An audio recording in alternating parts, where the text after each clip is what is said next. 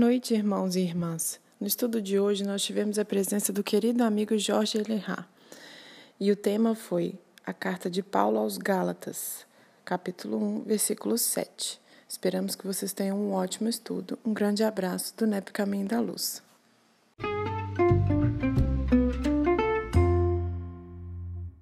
Divino amigo, mais uma vez, aqui estamos em teu nome, Senhor, agradecidos por mais este dia de oportunidades concedidas por Deus nessa nossa existência e oportunidade, Senhor, de te ter como companhia ao nosso lado. Que nós saibamos, Senhor, aproveitar todas elas, que nós saibamos te ouvir, te entender e que assim, Jesus, possamos praticar esse evangelho que não é pesado, que é leve, nós possamos, Senhor, entender verdadeiramente a sua fala quando nos diz assim. Faz-nos entender, Senhor, todos esses ensinamentos da noite. Que possamos, nessa vibração, manter este elo com a espiritualidade amiga e que possamos, assim, Jesus, nos fortalecer para que amanhã, um novo dia de caminhada, possamos lembrar dos ensinamentos do Teu Evangelho e aproveitar todos os passos que dermos. Muito obrigada, Senhor. E assim seja. Vamos lá, né, gente? Ela rata conosco mais uma vez aí, gente, numa espremendo os horários dele lá para nós, né? A gente passou um tema para ele aí, uma, uma, uma, um pedido aí, né, de, de, de alguns companheiros aí para poder fazer um tema para gente. E ele vai falar para nós aí. Pode ficar à vontade aí, Lahá já conhece a turma, já está já tá íntimo de nós já. Então, uma boa noite para todos nós. Prazer mais uma vez, mais uma vez estar aí na presença de todos e a nossa conversa de hoje é sobre uma das epístolas de Paulo. A epístola de Paulo aos Gálatas. E a primeira coisa que a gente precisa saber é entender quem são esses Gálatas, o que, que essa região tinha de especial, quais eram as relações de Paulo com esse, esse, esse pedaço do, do mundo cristão, para que a gente consiga tirar algumas conclusões mais efetivas de, do porquê da sua carta, das colocações que ele faz o porquê de, dos conteúdos que estão contidos dentro dos textos dessa carta. Então, a primeira coisa que nos importa observar é que a figura de Paulo ela vai se tornar muito interessante a partir da igreja de Antioquia. O que que acontece? Paulo, quando se converte. Oi, lá, Jorge. Só um minutinho aí. É, o som está meio baixo, é só para mim? Ou todo mundo está escutando normal? Eu estou escutando muito baixinho. Será que é o meu ou é o de. Ou... Para mim tá bom. Normal. Tá bom? Então é eu aqui. Tá normal. Não, então tá bom. Pode continuar então aí. Então, a, a presença de Paulo é, nessa região da Antioquia, ela foi muito importante porque quando ele se converte ao cristianismo, ele se recolhe primeiro no deserto, não é? Passa aqueles três anos ali e quando ele volta, ele decide retomar a sua história, procurando Jerusalém, que também está errado. Ele procura os amigos, está errado. Ele procura os parentes, está errado. Todas as portas se fecham para ele. Desalentado por conta de tantos fracassos sucessivos, Paulo entra num processo de, de amargura muito grande em função da rejeição que ele vai sentir de todos os seus afetos logo após a sua conversão. Então ele vai a Tarso, sua cidade natal, procurar seu pai. Seu pai, então, também o rejeita e ele fica profundamente desalentado. É nessa noite, depois do encontro com seu pai, que ele tem um sonho com Abigail que oferece para ele aquelas quatro palavras que nós bem conhecemos: espera, trabalha, perdoa, ama e perdoa. Então essa essa quadrilogia que é oferecida para ele, promove em Paulo um roteiro de trabalho. E ele fica sediado ali na cidade de Tarso, ele mora lá mesmo. E ele tinha sido tão importante naquela cidade, como sendo um, um expoente da inteligência e da, dos esportes, pela, pela capacidade atlética que ele tinha, ele vai se mostrar nessa mesma sociedade como agora um simples tecelão, vivendo debaixo do sol, carregando nas costas as peles com as quais ele iria trabalhar, e isso vai demonstrando assim uma mudança muito profunda dele. Mas ele vai permanecer em Tarso, ele não vai sair da sua cidade. Vai passar ali de dois a três anos vivendo de maneira bastante humilde e misturado com os tecelões da sua cidade chamando a atenção das pessoas pela mudança que ele fez. É nesse período que a igreja de Antioquia é, começa a se sobressair pela capacidade de, de pregação que ela tem, pela excelência dos seus trabalhos.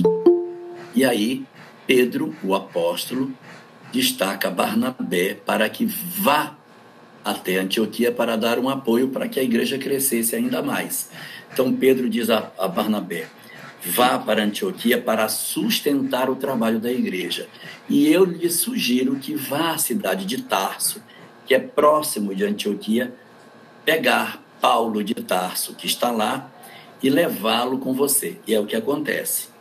Barnabé vai a Tarso, convida Paulo, ainda chamado de Saulo, para ir para a cidade de Antioquia e ele vai se integrar nas equipes de trabalho daquela cidade. E no Ato dos Apóstolos é bem interessante porque os versículos que citam quem eram os trabalhadores da igreja de Antioquia vai falar, e lá trabalhavam fulano, fulano, fulano, fulano, fulano, fulano e Saulo. Saulo aparece na última posição entre os que seriam servidores de Antioquia. Mas é uma uma cidade que tem uma igreja muito pujante e muitos médiums interessantes.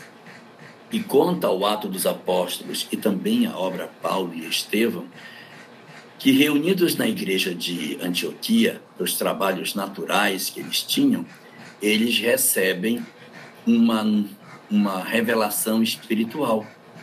Ocorre uma comunicação mediúnica e através dessa comunicação mediúnica, os espíritos dizem que é para que a igreja saia de onde está e comece um trabalho de evangelização na região. Essa decisão, portanto, não é uma decisão que parte da cabeça de Saulo.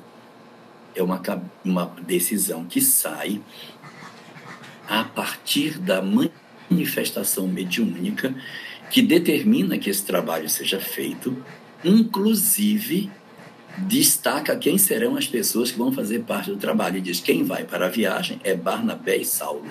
Destaca os dois. E os dois então iniciam as viagens, não é?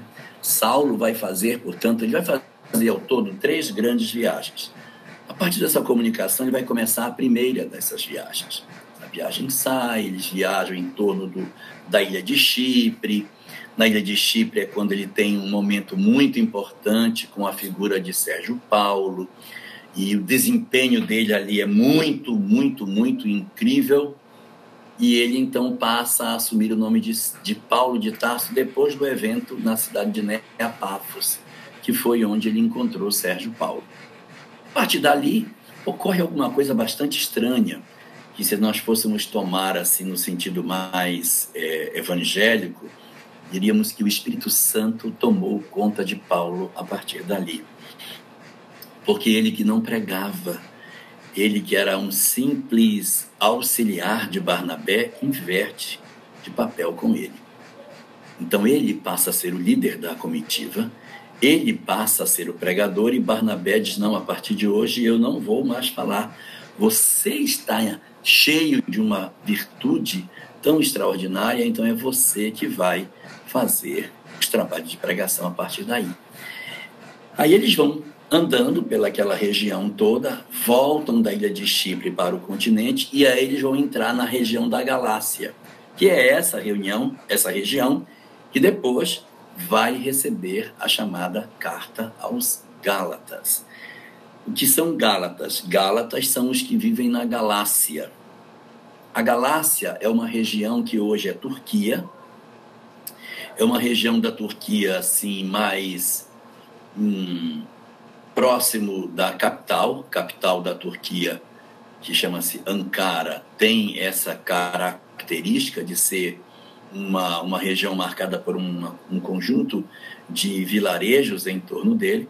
Então, e ela, é, ela não fica assim no litoral, eles, eles vão a Chipre, saem de, de Antioquia, vão até a ilha de Chipre, passam em Pafos, né, a Pafos, aí voltam para o continente e eles avançam para dentro do continente.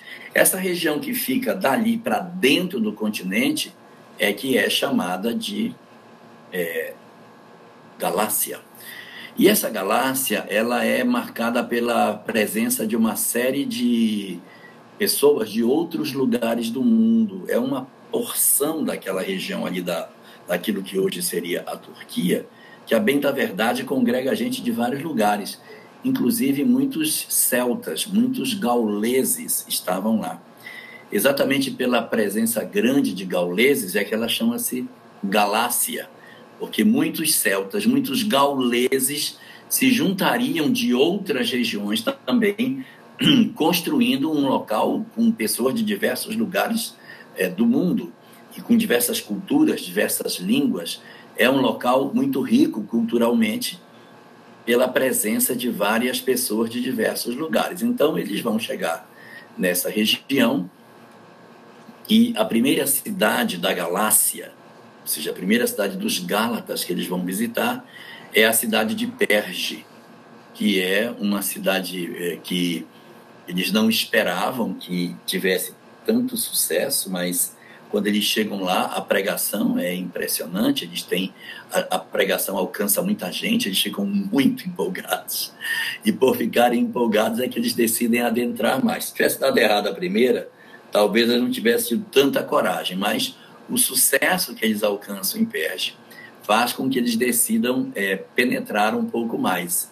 E é aí, nessa cidade de Perge, que acontece um, um incidente bastante interessante que eu não sei se todos vocês conhecem, mas quando a comitiva feita por Paulo e Barnabé saíram, eles levaram uma terceira pessoa, que era João Marcos, aquele que depois se tornaria o evangelista Marcos. Vocês têm notícia disso? Temos. Inclusive. Eu queria que, que, que repetisse o nome dessa cidade Per, como é que chama? Perge. Letra P de letra P de pato, letra E de elefante, R de rato, G de gato e outra letra E. Perge. Perge. Eu não tinha entendido o G. Tá bom, obrigada. Então, aí acontece uma coisa interessante, Conceição. Quando eles estão estão em Perge e, e João Marcos está com ele, João Marcos é adolescente ainda. E ele está muito irritado porque os dois saem para fazer a pregação e João Marcos fica na retaguarda, preparando comida, arrumando as Lavando coisas. Lavando vasilha, né? Lavando vasilha. E ele foi para a comissão porque a mãe dele mandou que ele fosse, mas ele não era realmente um ardoroso defensor do evangelho. E aí Paulo começa a perceber que o menino está meio arredio, está esquisito, faz de má vontade, anda emburrado é, adolescente, não sei por que ele estava assim, porque os adolescentes nem costumam ser pessoas assim de se aborrecer. Nenhum, nunca é assim, isso aí foi, foi, exceção à regra.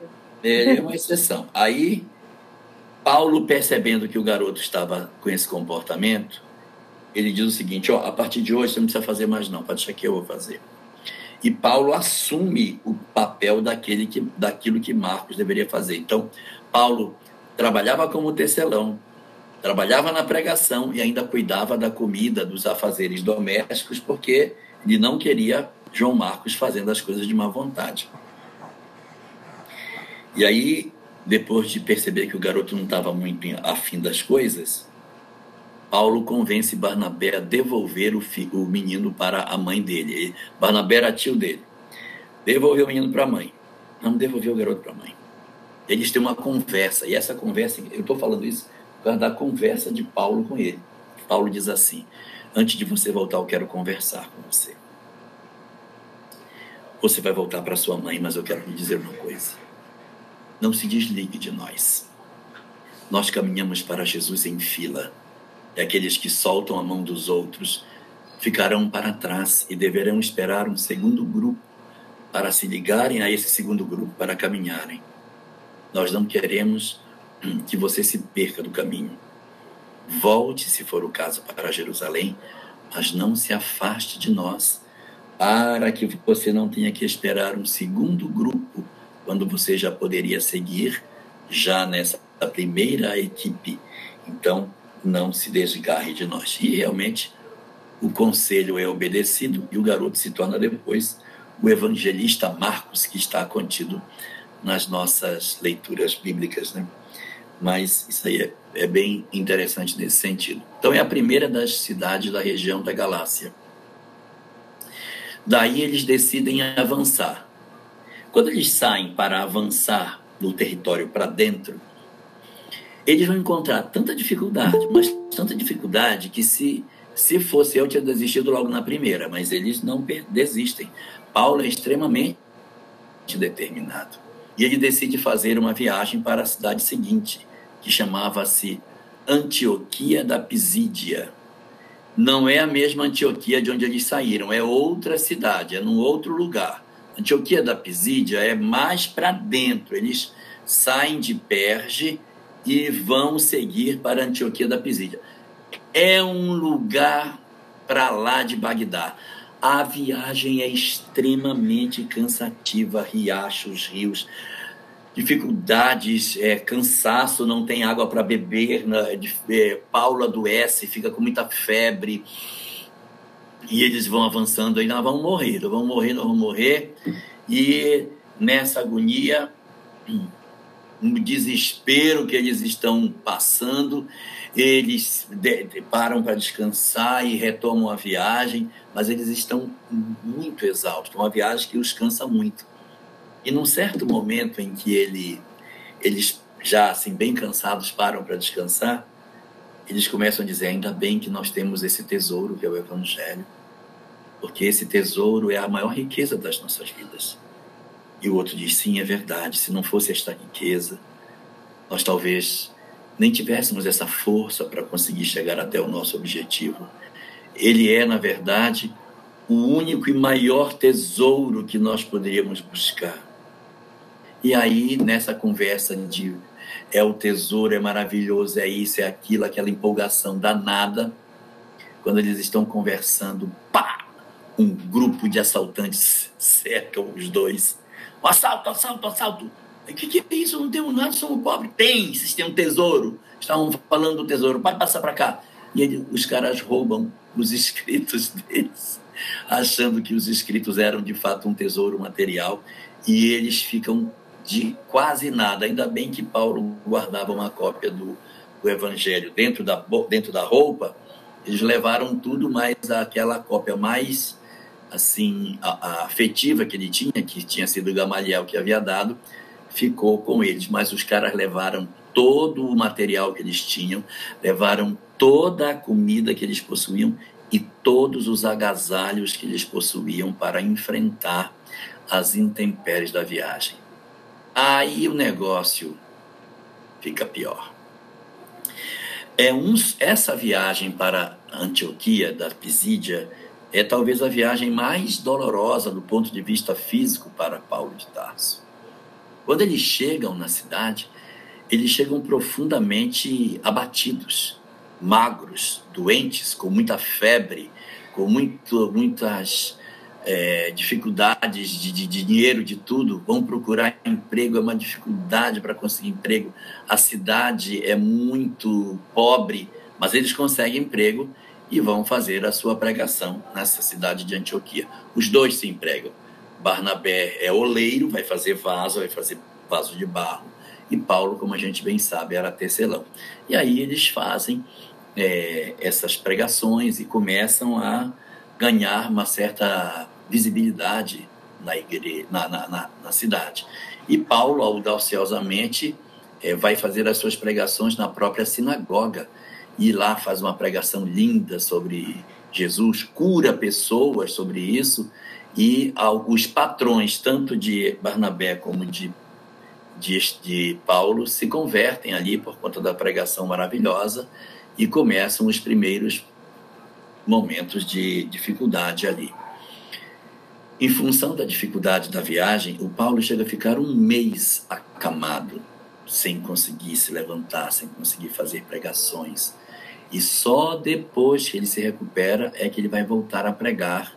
Mas eles não ficam muito tempo, eles ficam oito meses nessa cidade e são obrigados a serem postos para fora porque os opositores de Paulo estão perseguindo o, os seus patrões. E aí os patrões deles dizem: Olha, eu me converti ao cristianismo, mas eu infelizmente não vou ter como ficar com vocês porque estou sendo muito perseguido. Eles vão embora, mas a igreja de, de Antioquia, de Pisídia, fica fundada. Então eles fundam a igreja de Perge, fundam a igreja de Antioquia da Pisídia e seguem para uma próxima cidade. É. Na cidade seguinte, chamada Icônio, é onde Paulo de Tarso sofre a maior peia que ele poderia imaginar. Ainda não é a maior, ainda tem uma depois que vai ser pior do que essa. Mas ele pega uma peia sarada em Icônio. Ele chega em Icônio e funda uma nova igreja nesse lugar. Ele tem pessoas que recebem cartas de recomendação e chegam e são bem recebidos pelas pessoas dessa cidade, começam a fazer um trabalho bem interessante, e aí vai acontecer um, um, um fato determinante para toda a primeira viagem de Paulo.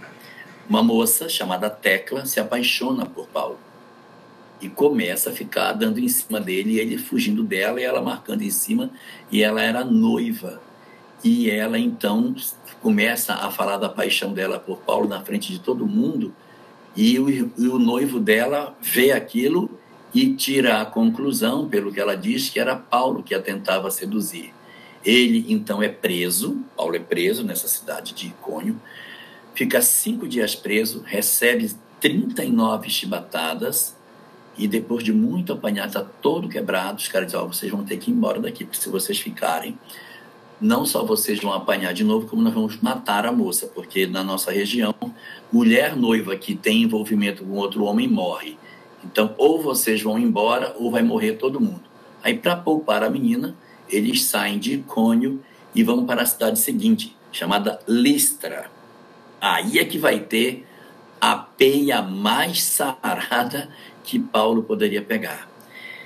Eles chegam na cidade de Listra, são recebidos por uma mulher muito importante dentro da história do cristianismo, chamada Lloyd.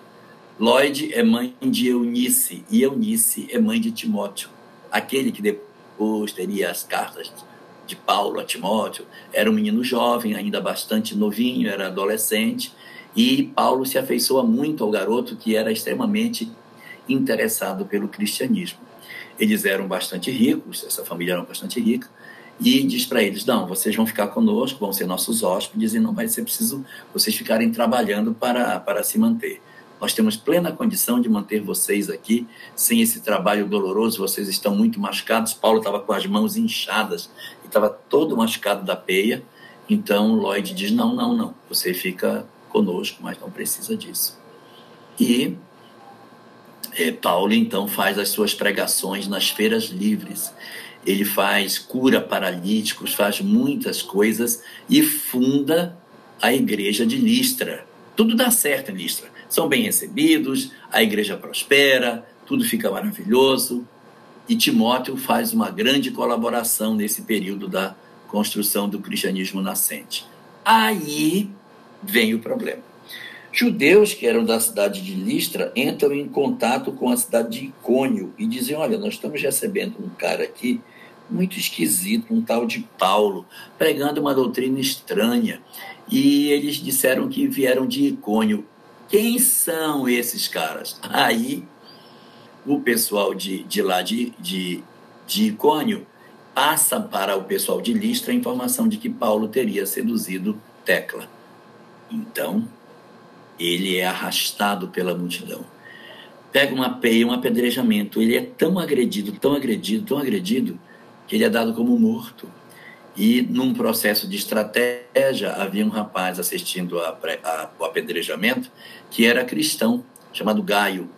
Quando ele vê o apedrejamento, ele diz: Pronto, pronto, está morto, desgraçado. Morte ao feiticeiro. Nem precisa jogar mais pedra, ele já está morto mesmo. Eu vou jogá-lo na lixeira.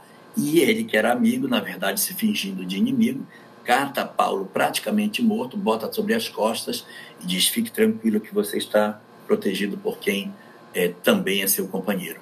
E Gaio, então, gritando para a multidão que ele deveria ser morto, joga Paulo na lixeira e dispersa a multidão. À noite, eles vão lá e recolhem Paulo, praticamente morto dali, e dizem: Você não vai mais poder ficar em Listra. Você vai ter que ir embora. Isso é uma grande pena, porque Listra era uma, uma, uma circunstância muito pujante. Foi um local onde eles chegaram e conseguiram um grande sucesso havia todo o apoio de Lloyd, de Eunice, do próprio Timóteo, então era uma coisa assim maravilhosa, um negócio ótimo para que eles fizessem. E eles então saem dessa cidade onde eles estavam e vão para outra cidade. A cidade que eles vão depois de Listra é Derbe. Eles vão para Derbe, não é não é Perge, agora é Derbe D-E-R-B-E, Derbe. Eles chegam a nessa cidade e eles ficam seis meses só se recuperando da peia que Paulo levou. Eles não fazem nenhuma pregação, tem costelas quebradas, tem uma série de machucamentos. E aí, depois deles estarem recuperados, eles fazem algumas pregações, fundam a, a fundam a igreja de Derbe e aí começam a fazer o caminho de volta. Quando chegam em Derbe, agora está na hora de voltar. Aí eles saem de Derbe, volta para Listra, volta para Icônio. Aí de Icônio, de Icônio eles voltam para Antioquia da Pisídia. De Antioquia da Pisídia volta para Perge. Aí eles vão para a cidade de onde eles partiram, que era Antioquia, e fecha aí a primeira das viagens. Eles chegam extremamente felizes na igreja, todo quebrado, Paulo todo machucado, cheio de marca de açoite, envelhecidos, curtidos, porque as viagens de Paulo não eram como a gente faz hoje. O cara sai aqui, passa um mês e volta. Foram anos sem ter notícia direito se estavam vivos, se estavam mortos. E eles passam muitas e muitas noites contando todas as experiências dessa primeira viagem, dos múltiplos anos que eles passaram. Se não me engano, a primeira viagem demora, se não me engano, são três ou cinco anos que eles passam fora fazendo esse trabalho de pregação até voltarem para Antioquia. Foi, portanto, uma viagem muito difícil porque foi a viagem onde eles levaram pela primeira vez a informação cristã a esses ambientes que nunca, nunca, nunca, nunca tinham ouvido falar de Jesus, nem daquela doutrina, nem das propostas comportamentais que Jesus trazia. E o grande desafio era trazer às pessoas uma convicção de que aquela mensagem era uma mensagem boa, porque era tudo muito novo. Se está mentindo, se não for verdade. Então, as curas elas eram muito importantes para ah, de certa maneira, ampliar a convicção das pessoas de que sim, havia uma, um, um propósito bastante interessante dentro desse trabalho, porque as curas demonstravam a presença do chamado Espírito Santo nessa atividade. Mas quando eles voltam para Antioquia, cidade de onde eles partiram, a igreja já não era mais igual de quando eles foram embora. A ausência dos dois fez com que ideias profundamente dolorosas invadissem aquela região. Então havia muita discussão, muito problema, as pessoas não tinham mais o mesmo fervor do passado. A, aquele, aquela luz que existia na igreja de Antioquia, ela havia como que apagado, em função das brigas, das discussões, muitas teimas sobre o que é certo e o que é errado. A discussão da circuncisão tinha tomado o centro dos debates. Muitas confusões se formaram por isso.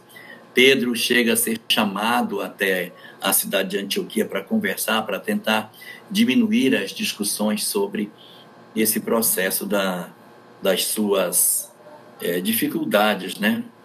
das suas é, dos problemas que a igreja estaria atravessando. E aí, essa é a primeira das viagens que acontecem de Paulo de Tarso. Ele vai fazer depois uma segunda. A segunda viagem, ele vai para os mesmos lugares.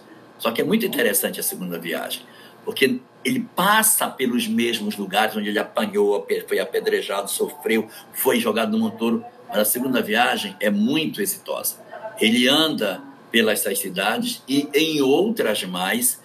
E quando ele chega nessas cidades, Icônio, Listra, Derbe, Antioquia da Piscina, ele, ele vai é, encontrando os núcleos prosperando, as coisas acontecendo, uma, uma intensidade muito maior do trabalho cristão. Então, a segunda viagem ela é muito diferente da primeira. A primeira viagem é a viagem da peia, é a viagem onde ele apanha sem dó. Ele vai apanhar também na segunda viagem, mas em outras cidades. Nas cidades onde já estavam fundados os núcleos, ele não vai apanhar mais. Ele vai apanhar em Corinto, vai apanhar em Éfeso, que foram cidades que ele não visitou na primeira viagem. Eram cidades que ele estava indo pela primeira vez fazer a pregação, então também tem esse aspecto da agressão das pessoas. Mas as cidades onde já havia acontecido a sua pregação, ou seja, a Galácia, que foi aonde ele fez a sua primeira viagem, a semente havia vingado. A mensagem que Paulo havia levado e pelo sofrimento que ele havia passado tinha valido a pena. Quando ele volta, encontra as coisas já bem mais organizadas.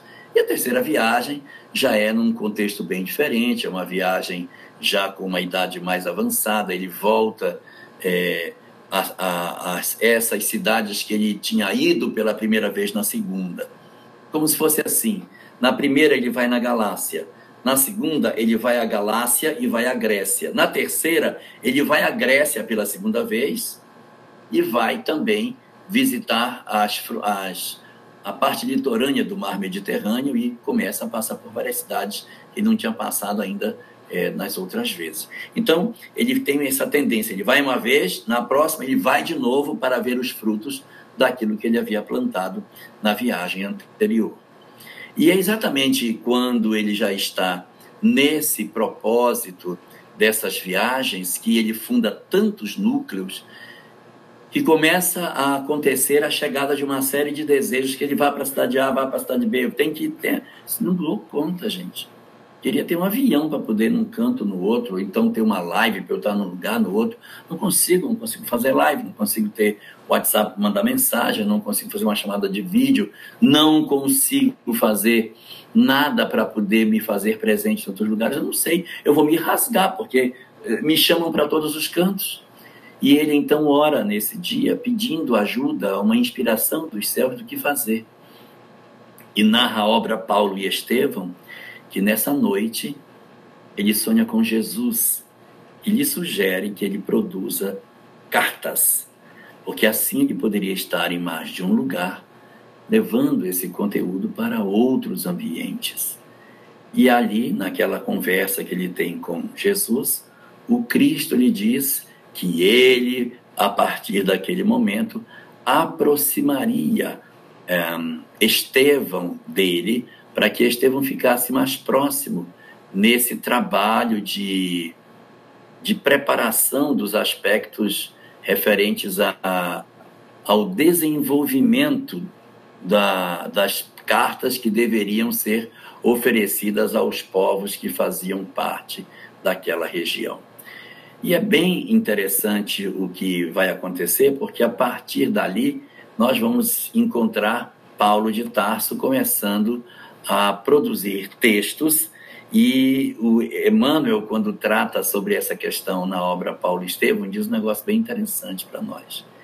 Ele diz que, com exceção da carta aos Hebreus, que foi uma carta produzida é, para o seu próprio povo, para a sua própria linhagem, porque ele era judeu, ele diz que a carta aos Hebreus ele escreveu só, Mas todas as demais cartas que ele produziu, ele sempre fez questão de escrever essas cartas junto com alguém. Ele sempre produzia junto com outras pessoas. E aí ele sentava dizendo: vamos escrever agora isso para alguma, algumas pessoas da região tal. Aí ele escrevia aquela carta para aquele grupo, apoiado sempre por algumas pessoas. E ele vai produzir ao todo, né, segundo os seus estudiosos, são 12 cartas que ele vai oferecer, foram as que chegaram até nós. Se a gente for pegar a obra Paulo Estevão, você tem a sensação de que foram muito mais cartas que foram escritas, porque esse evento, estar escrevendo uma carta para um determinado local, aparece muitas vezes na obra Paulo Estevão, trazendo para nós uma sensação: esse cara escreveu demais. Ele escrevia para as diversas comunidades mais de uma vez, e a gente tem poucos escritos que chegaram até nós, sem que nós ainda tenhamos a certeza é, que esses textos não estão mexidos, não estão adulterados, que não houve nenhuma corrupção em cima daquilo que foi oferecido, até porque isso pode ter acontecido ao longo do tempo. Então, nas propostas que a gente vai encontrar nos textos de Paulo, ainda existe essa suspeição se realmente tudo aquilo que a gente hoje encontra em suas cartas verdadeiramente foi escrito por ele. E aí ele vai escrever, ele escreve a carta aos Romanos, que é dentro do texto bíblico a primeira a ser apresentada, depois a carta aos Coríntios, 1 e 2, são duas cartas aos Coríntios, aí vem a carta aos Gálatas, que hoje nos interessa particularmente. Os Gálatas eram todos os povos que estavam no guarda-chuva da sua primeira viagem. Todos não, porque a ilha de Chipre está fora da Galácia. A ilha de Chipre não é Galácia. Galácia é dali daquela fronteirazinha de Perge para dentro, ali até lá na região de Listra, você tem aquela áreazinha ali como sendo a Galácia. E ele vai produzir é, essa carta que é, vamos dizer assim, voltada para o povo de Antioquia da Pisídia, Icônio, Listra, Derbe, esse pessoalzinho ali daquela região onde ele apanhou tanto, onde ele foi tão agredido e muito bem recebido também em Listra pela família de Lloyd e de Eunice, ele vai então escrever para esse povo. Essa carta, os estudiosos dizem que teria sido um, uma das primeiras cartas que ele teria produzido e ela teria acontecido aproximadamente ah, a, próximo do ano 50 é que teria acontecido essa carta de Paulo. Então ele teria, ele seria já um homem maduro, né? Paulo é uma pessoa que, se a gente for fazer assim, grosso modo, ele nasceu muito próximo de Jesus, um pouco mais jovem do que ele, uns cinco anos mais novo do que Jesus, então aí pelo ano 50 ele deve ter uns 45 anos mais ou menos, então já não é mais um, um jovenzinho, já é uma pessoa com uma certa idade, e aí é nessa faixa aí dos 45 a 50 anos que Paulo teria, segundo os estudiosos, escrito essa carta aos Gálatas. E ele escreve essa carta depois de ter chegado em Antioquia. A carta não é escrita enquanto Paulo está viajando. Quando Paulo está viajando, com todos os sofrimentos, as angústias da viagem, as dores físicas, os apedrejamentos, os açoites, ele não tem o amargor da questão doutrinária do cristianismo, porque ele sai para pregar um cristianismo lindo e puro, sem discussões, sem travas, sem nenhum tipo de cisma. Mas quando ele volta para Antioquia, ele encontra um movimento cismado, um movimento querendo rachar, um movimento com fragilidades do ponto de vista humano. E a grande preocupação dele é que essas ideias desse cristianismo difícil estava se espalhando pelas diversas igrejas nascentes. Se Antioquia, que era um centro maravilhoso de cristianismo, estava com um conflito sobre a questão da circuncisão, por que não ficariam as igrejas nascentes, menores, mais frágeis, e que olhavam para Antioquia como se fossem as suas referências em termos de doutrina? Em breve tempo, A Galácia estava cheia de pensamentos semelhantes sobre a questão da circuncisão. Os homens de seu tempo, portanto, estavam profundamente inclinados a, a se envolverem nessas discussões referentes aos processos de desgaste do ponto de vista é, do comportamento das pessoas diante da circuncisão ou não. A grande preocupação de Paulo era que se nós abraçássemos a circuncisão, o cristianismo se tornaria um braço do judaísmo, tal como o farisaísmo, os fariseus, saduceus, essênios e os cristãos seriam mais um dos braços de subdivisão do, cristian, do judaísmo. Por isso, a preocupação dele em combater essas ideias. E esse, de certa maneira, é o ponto central das discussões da igreja, da epístola de Paulo aos Gálatas. A grande preocupação de Paulo nessa carta, o grande clamor que ele faz, é uma carta curta, não é uma carta muito longa, mas o grande clamor deles é, dele nessa carta é: gente, pelo amor de Deus, acreditem em mim. Não se percam, não se desviem, não ouçam as pessoas que vieram depois de mim falando coisas que não são verdade. Acreditem no que eu falei, eu lhes preguei um evangelho verdadeiro. Não ouçam essas pessoas que estão colocando uma série de pruridos no conhecimento que a gente tem. Não, não permitam com que, de repente, uh, as verdades que eu estou trazendo para vocês é, sejam esquecidas. Ele traz uma informação assim bastante forte. Ele diz: acreditem em mim, porque eu não aprendi o evangelho de nenhuma outra pessoa. O evangelho me foi revelado. Eu recebi uma revelação do próprio Cristo, em termos do entendimento do Evangelho. Então, eu não estou pregando para vocês uma doutrina em cima da inspiração de homens, mas estou pregando para vocês pela inspiração que o Cristo, Jesus o Cristo, me põe, fazendo com que eu é, me sinta chamado para esse processo. E aí ele faz uma grande convocação para que as pessoas, os Gálatas no caso, não se perdessem nessas brigas. Tem que ter circuncisão, tem que ter, tem que isso, tem que aquilo. E nessa briga do que tem, do que não tem, que eles esquecessem a, vir, a busca da virtude. Se não deixem que isso aconteça, não permitam com que, de repente, essa discussão do ponto de vista da casca do cristianismo esfriem dentro de vocês o fervor das virtudes. Não façam isso. O nosso grande foco é a virtude que temos que buscar. E aí ele fala sobre a necessidade de nós estarmos conectados ao divino. Um ponto fundamental dentro dessa discussão é quando ele apela para a ideia de que é uma coisa que os judeus não gostam, né? É quando ele diz que todos são filhos de Abraão. E esse, esse pensamento deixa os judeus malucos, porque é, até então os judeus são filhos de Abraão. A promessa de Deus foi para Abraão. Quem é o povo da promessa? Os judeus. Então a conversa do Velho Testamento é de Abraão com seus descendentes. E aí nessa carta aos Gálatas, é quando Paulo de Tarso diz: gente, todos agora são filhos de Abraão. Não existe mais essa coisa de que os filhos de Abraão são só os árabes e judeus. Esquece isso. Agora todo mundo é filho de Abraão. Nós todos somos. Então, você vê que as igrejas protestantes, elas falam muito essa, essa discussão. Eu sou filho de Abraão, filho de Abraão. Por quê? Porque a ideia de que a descendência que dava aquela linhagem, ah, os judeus são um povo da promessa, que Deus trouxe a mensagem para o povo hebreu, Paulo diz: esquece, agora é para todo mundo. E ele faz esse tipo de fala na sua carta, e hoje isso é muito apregoado dentro das igrejas protestantes, que se consideram como merecedores do texto do Velho Testamento.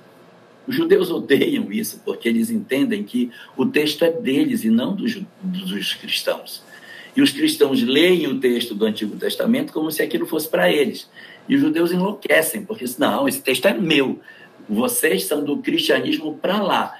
E os cristãos, não, Paulo disse que nós também somos filhos, somos filhos de Abraão, então as promessas também são para nós. E aí se inserem isso, por isso que a igreja protestante tem tantos estudos sobre o Velho Testamento, porque eles se enxergam como sendo também objetos daquela discussão que é tratada é, dentro do cristianismo. Muito bem. E dentro dessa, dessa carta, ele também vai comentar sobre a questão da necessidade do homem de fazer o seu aproximar do Cristo para o seu processo. Cê, Oi? Você permite só uma, uma, uma, uma pergunta? É, ali, quando você chega assim, ali perto da galáxia, que, que tem aquela tradição, alguma coisa que fala dos celtas, é, tem realmente ali alguma coisa, dizer que está que tá perto de nós também, dos druidas, que está por ali, tem... É, só que nós não temos vínculo com os druidas, nós, nós não temos. Uhum, uhum, sim. Os druidas eram os sacerdotes dos celtas, os celtas foram o povo que formaram os franceses. Nós somos descendentes dos portugueses. Então, nosso povo não é, nosso povo é o lusitano. Os celtas, Asterix, Obelix e o, esses caras todos aí, eles são gauleses. Eles não são eles não são é, indivíduos que têm, que têm raízes com a nossa cultura. Nós temos uma, um certo olhar para os gauleses e para os celtas por causa da figura de Allan Kardec mas nós não podemos dizer assim, ah, não, o Brasil tem sim uma não tem. Nós não temos uma conexão forte com a França. Nossa conexão forte é com Portugal. Esses sim foram muito importantes na nossa formação. Mas os gauleses menos, né? Então a nossa relação com a galáxia ela acaba sendo pequena porque nós não temos sequer um vínculo com esse tipo de povo. Fale, André, diga, abra seu coração. O, Jorge, é, o druidas não, não foram os, é, não foi é, a encarnação do Kardec? Isso, isso mesmo. Os druidas, quem eram os druidas? Os druidas eram os sacerdotes dos celtas. Então você tinha o povo celta, bastante numeroso, e uma classe social dentro dos celtas, os sacerdotes deles, chamados por eles mesmos de druidas. E aqui o que nós temos de informação dentro da obra de obras póstumas é que uma das encarnações do professor Rivail, que foi o nosso conhecido Allan Kardec, ele teve uma encarnação na França lá atrás, de, por exemplo, já no povo celta, na condição de druida. E quando o professor Rivail foi druida, o nome dele seria Allan Kardec. Então, esse nome Allan Kardec é o nome que ele teve quando ele foi sacerdote druida. Aí ele diz: Ah, então eu não vou colocar meu nome, porque se eu colocar meu nome, vai parecer que a obra é minha. A obra não é minha. Então ele disse: Mas a obra ao mesmo tempo é minha. Então já sei, vou colocar o nome meu de uma outra existência. Aí ele pega o nome da outra encarnação e põe e assume o pseudônimo Allan Kardec para tudo aquilo mais que ele fosse produzir em termos de espiritismo. Ô, ô, Jorge, mas assim, você vê, os Gálatas, eles tinham uma, uma, uma, condição espiritual um pouco maior, porque exatamente por ter essa proximidade lá com os celtas, com essa coisa de natureza, eles tinham esse, essa, essa proximidade que, e que Paulo, por saber disso, tinha mais autonomia, né? Bom, vocês são assim, precisam é, tomar por rédea isso, esse, esses ensinamentos que estão tendo? Tem isso?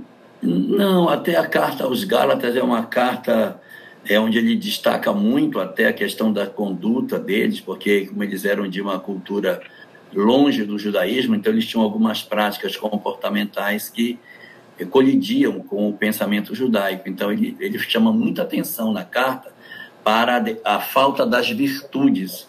Então ele diz, tem que ser reto, não pode fazer isso, não pode fazer aquilo. Enumera uma série de imperfeições que a gente não deveria ter. Então, ele chama muito a atenção dos Gálatas sobre as práticas que eles possuíam em termos de sociedade, as, as condutas sociais que eles possuíam são destacadas. Então, os, os Gálatas não não existe da parte da, dos Gálatas, pelo que o texto coloca, nenhum tipo de circunstância mais elevada.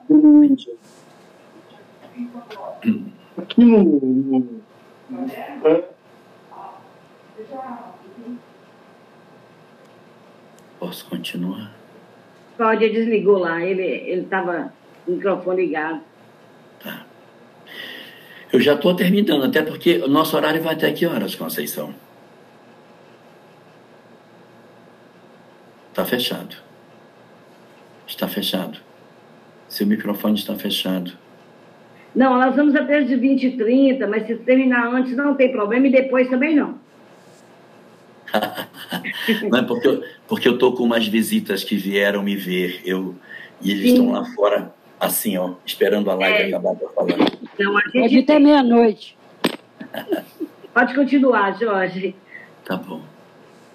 É, mas eu já estou pra, praticamente no fim das minhas discussões, porque já estou encerrando os pontos essenciais que, de certa maneira, são bastante fortes dentro do, da carta, né? Então tem essa questão da necessidade do homem se identificar com o processo, propósito superior nessa relação com o Cristo e há sempre um apelo muito grande no sentido da conduta. Não é uma questão só das, da carta aos Gálatas, mas é, esse chamamento para a conduta do homem, para que ele tivesse retidão de caráter, é bem, bem enfático em diversas cartas e na carta aos Gálatas também. Mas ele possuía uma relação de muito afeto com a Galácia, porque quando ele volta na segunda viagem, que ele vai ver os frutos da primeira viagem, que ele vê as igrejas, ele, ele é, é, é, é visível a satisfação de Paulo, a felicidade dele de ver que as suas dificuldades, que os dissabores que ele experimentou na primeira viagem é, tinham valido a pena. Então, isso tudo acaba mexendo muito com ele e ele desenvolve um, um afeto muito grande pela Galácia. Ele, ele visita essa região né, na segunda viagem e ele fica encantado de. Ele passa nas mesmas cidades, aí já não tem mais apedrejamento, não tem mais agressão, não tem mais nada, porque ele chega, os núcleos o acolhem e já existe da parte daqueles grupos que ele já havia fundado uma certa respeitabilidade nas cidades e ele já não é mais tão perseguido como da primeira vez. Ainda na, em Listra, ele não fica também na segunda vez muito tempo. Ele passa, mas em virtude do ocorrido lá com a tal de Tecla, ele não permanece muito tempo nesse lugar e segue para outro. Então, a grande mensagem da, da carta de Paulo aos Gálatas é a preocupação com a circuncisão, a preocupação com essa onda de discussões que estavam afastando as pessoas do conteúdo mais importante, que era o moral, e ele, ele é, quando você lê, você sente ele está quase que desesperado, dizendo logo no começo da carta: acreditem em mim, acreditem em mim, por favor, não entre por esse caminho. Ele gasta uma boa parte da carta destacando a importância deles não se perderem nesses processos referentes à questão é, da circuncisão, que iria ser um, um, momento muito doloroso dentro do cristianismo ainda por bastante tempo. Não é só ali, mas boa parte do tempo para frente. Fale, Zé Carlos. Ô Jorge, a Conceição sempre pede para nós darmos uma opinião a respeito do, de algum estudo, né? Uhum. Então eu tenho uma preocupação muito grande em relação ao momento de transição entre o cristianismo primitivo o que você fala aí sobre Jesus falar com, com Paulo, né? E ele insistir nesse detalhe de é, é esse caminho que vocês têm que seguir, eu estou falando a verdade e tal. Então, quando, quando o, o, Império Romano entra com, o Constantino entra no meio da história, sofre uma adulteração, vamos dizer assim. Modifica, modifica as coisas, né? Então, eu, eu tinha vontade que você fizesse um estudo para nós sobre isso, entendeu? A, a Constantinopla, é, é, o, o Concílio de Nicéia, o Concílio de Constantinopla, desse uma revirada nisso para nós, né, é, é, em profundidade, porque é, tudo que foi adulterado em relação né, ao cristianismo primitivo. É uma sugestão, né? E aí a Conceição e você que vão marcar quando puder. A Conceição, Conceição tem minha agenda, ela é que manda em mim, ela decide quando eu venho.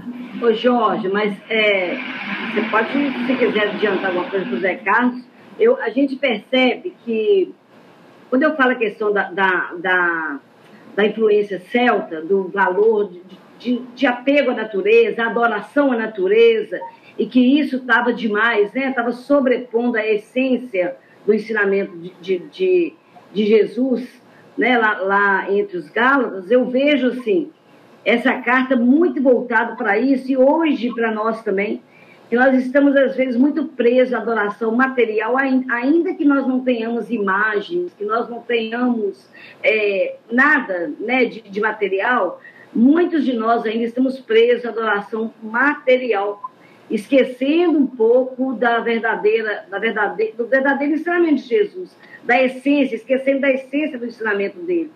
Então, eu penso que a Carta dos Gálatas, ela serve demais para nós hoje, que temos, temos esse conhecimento do essencial da, da vida eterna, que a vida verdadeira é a, a espiritual. Mas nós ainda adorando, é, valorizando, é, incentivando, valorizando coisas, ainda que não tem esse valor para nós enquanto imortais. Não é assim? É. é, na verdade, em toda aquela região, a ideia dos múltiplos deuses pesava muito para que você implantasse um monoteísmo. A ideia de imagens pesava muito para uma religião sem esse tipo de recurso.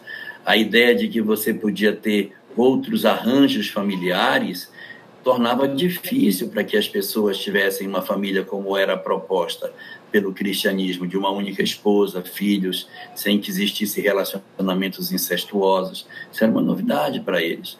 Essa construção de uma sociedade onde ah, os relacionamentos entre os indivíduos estavam dentro de uma moral que era a moral judaico-cristã, colidia frontalmente com os modelos do, das permissividades sexuais da sociedade greco-romana. Então, é, trazer os conceitos cristãos era entrar em combate com uma estrutura social já estabelecida. Então, era sempre muito difícil que essa mensagem cristã se mantivesse incólume, porque ela havia sempre um empate com outras doutrinas, com outras ideias, e levar a mensagem dentro da Grécia e não deixar com que ela se corrompesse era uma tarefa para gigantes. Então, aonde ela batia, ela sempre entrava em colisão com alguma coisa.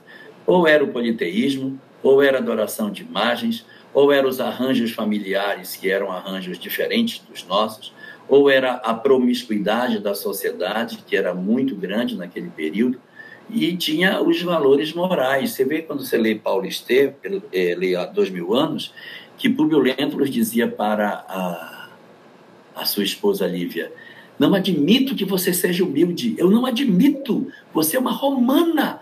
Não pode ser humilde. Você tem que ser orgulhosa, porque essa é a virtude dos romanos. Então, eles vendiam o orgulho como uma virtude.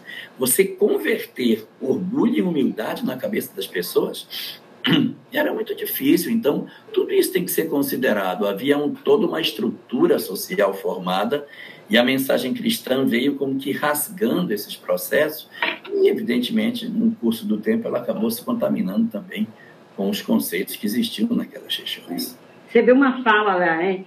Começas pelo espírito e acabais agora na carne, né? Com esses espíritos, uma, uma, um versículo da carta que diz assim, né? Como dizendo, é, nós já conhecemos a parte espiritual. Vocês já então, sabem, não podem voltar mais a ter voltar. condutas equivocadas. É. Não, pode voltar para a promiscuidade, não pode ter uma vida licenciosa, não uhum. pode mais. Uhum. Vocês agora já estão conversos, não voltem para o erro que vocês cometiam no passado, não voltem.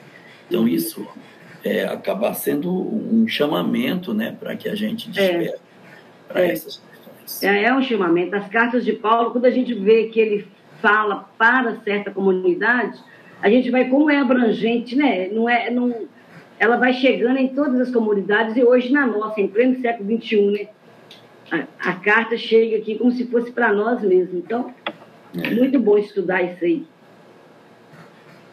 Verdade. Bom. Não é isso? sim, essa, esses conteúdos eles estão sempre atuais, né? Pela, pela, pelas próprias revisões que nós vamos fazendo nesses conhecimentos.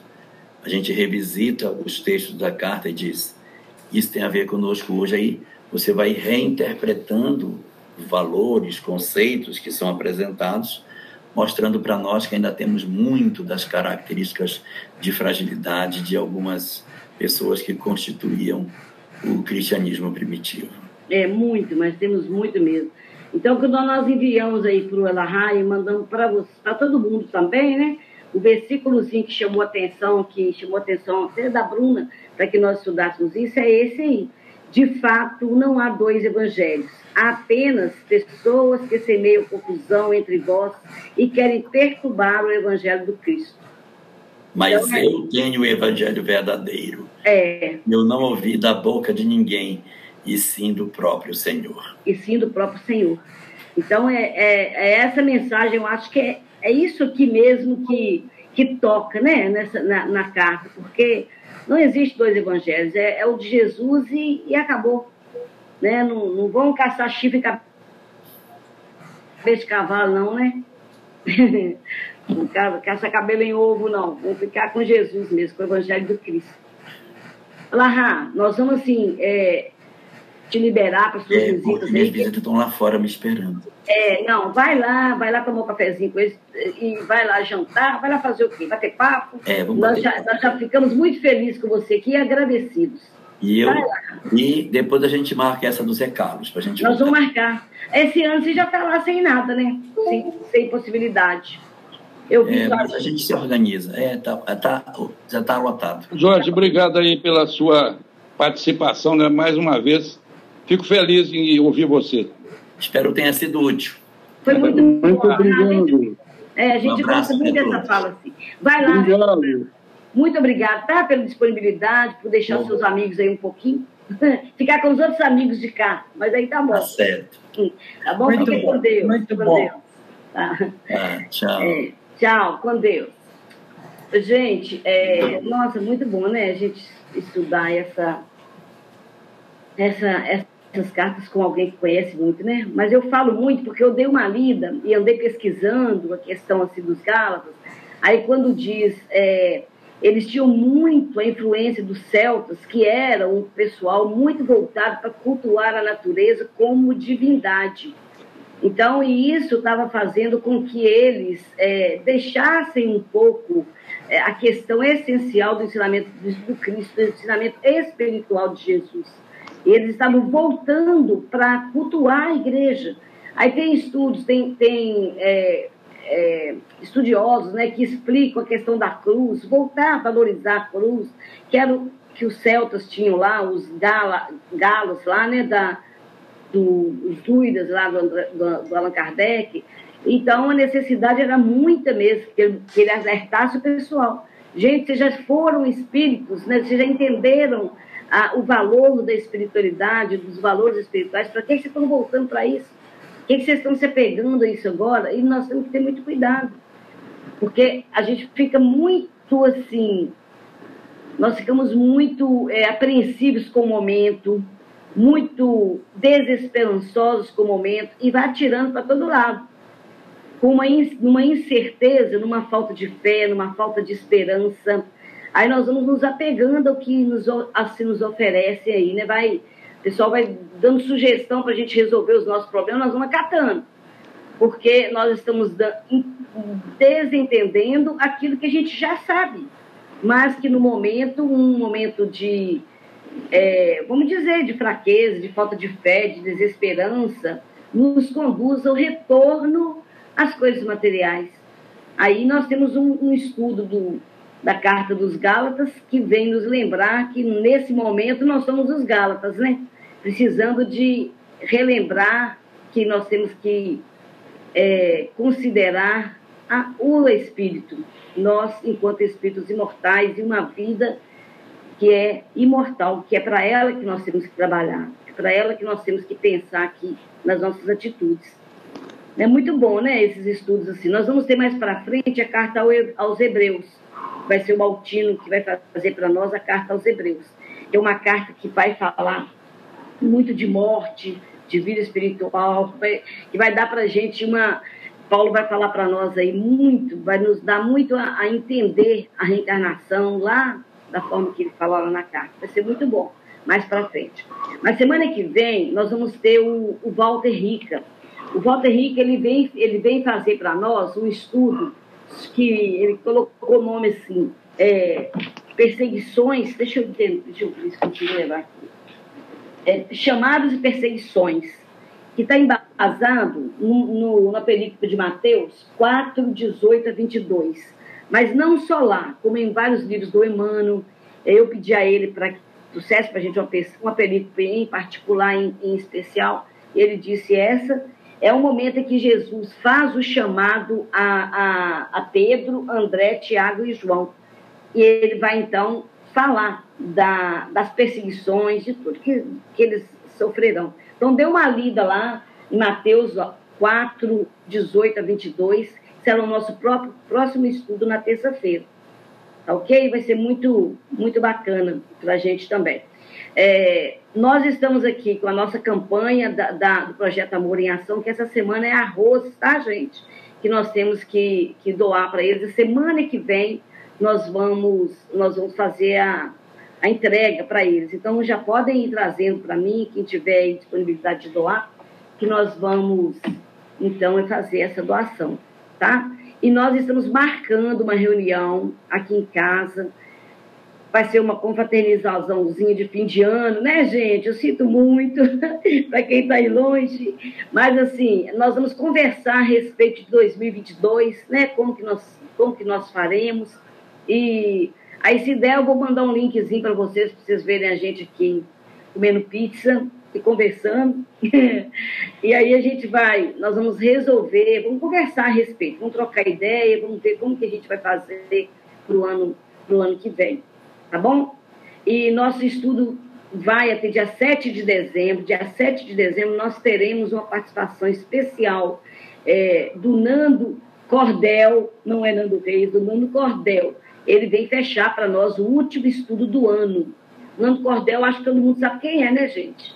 É um cantor da música popular aí brasileira, maravilhoso. E ele musicou o Livro dos Espíritos, ele está musicando aos poucos o Livro dos Espíritos. E quem, quem não conhece, quem não sabe, não lembra, né? Porque conhece sim, na hora que vê vai lembrar. Dá uma busca lá no YouTube e procura Nando Cordel, que vocês vão lembrar quem é. Tá? Então ele vem fechar para nós o estúdio dia 7 de dezembro, tá bom? E até lá nós temos muita coisa boa, muito tema bom para a gente estar tá, tá estudando aqui com o pessoal. Né? E foi essa, essa foi uma sugestão da Bruna, que nós víssemos hoje em especial aí essa, esse, esse versículozinho do Evangelho e que o, Jorge fez esse apanhado aí para nós, muito bacana, da carta aos Gálatas, né?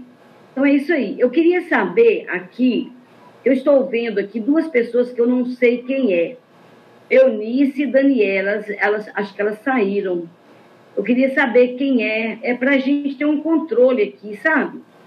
Alguém que, Daniela que encaminhou. Fui eu, Daniela fui eu que encaminhei. Ah, então tá, então ela deve ter encaminhado outra pessoa que parece que é junto.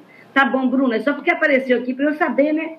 Assim eu fico olhando todo mundo para depois colocar na lista, para mandar mais. Tá ótimo. Então tá bom, gente, vamos encerrar então, né? Nós, nós, o, o, o, o Jorge saiu um pouco mais cedo, muito bom. Vou ver com ele, tá, Zé Carlos? Se bem que a nossa agenda está toda tomada, mas eu vou ver para ele 1 de novembro, 1 de, de novembro, o meu, o que eu ia fazer, eu passo para ele, tá, Bruno? o de novembro. Eu, Conceição, Oi? eu acho interessante essa transição, porque é, as coisas foram feitas de uma forma. O Paulo teve um trabalho enorme, imenso trabalho. Aí, quando chegou o Império Romano e tomou conta do negócio, foi deturpando tudo, a essência começou a mudar. Então, nós precisamos conversar sobre isso porque nós estamos vindo da, da, do catolicismo, do protestantismo, não é? Então a gente precisa saber como que foi essa transição, como é que atravessou essa ponte e para esmiuçar isso. Uhum. Quem, quem, são esses bispos? O que, que, que é bispo? Como que ele veio? Como que surgiu isso? Né? Todo esse, esse imbróglio que existe de uma passagem para outra. Não é? Essa é a minha sugestão. Eu vou te pedir uma coisa. Escreve uma coisa, mas é pequeno, porque quando começa a escrever não para, não Você escreve um negócio pequeno, mais ou menos isso aí que você colocou, que aí eu vou encaminhar para ele junto com, a, com o pedido, junto com uma data já. Eu vou ver o que, que a gente faz em novembro, para ver se ele vem em novembro. Porque nós estamos fechados até dezembro, né? Tem... Oi, tá bom. Você escreve para mim, aí manda, manda que eu encaminho a ele com, com o seu desejo, que eu acho que vai atender muita gente. Desejo é de mulher grávida, pai. Sou... Mas tá bom. Que tá que bom, eu, eu, eu, escrevo e te entrego lá, tá Isso, bom? Faz favor. Bruno. Então, tá bom.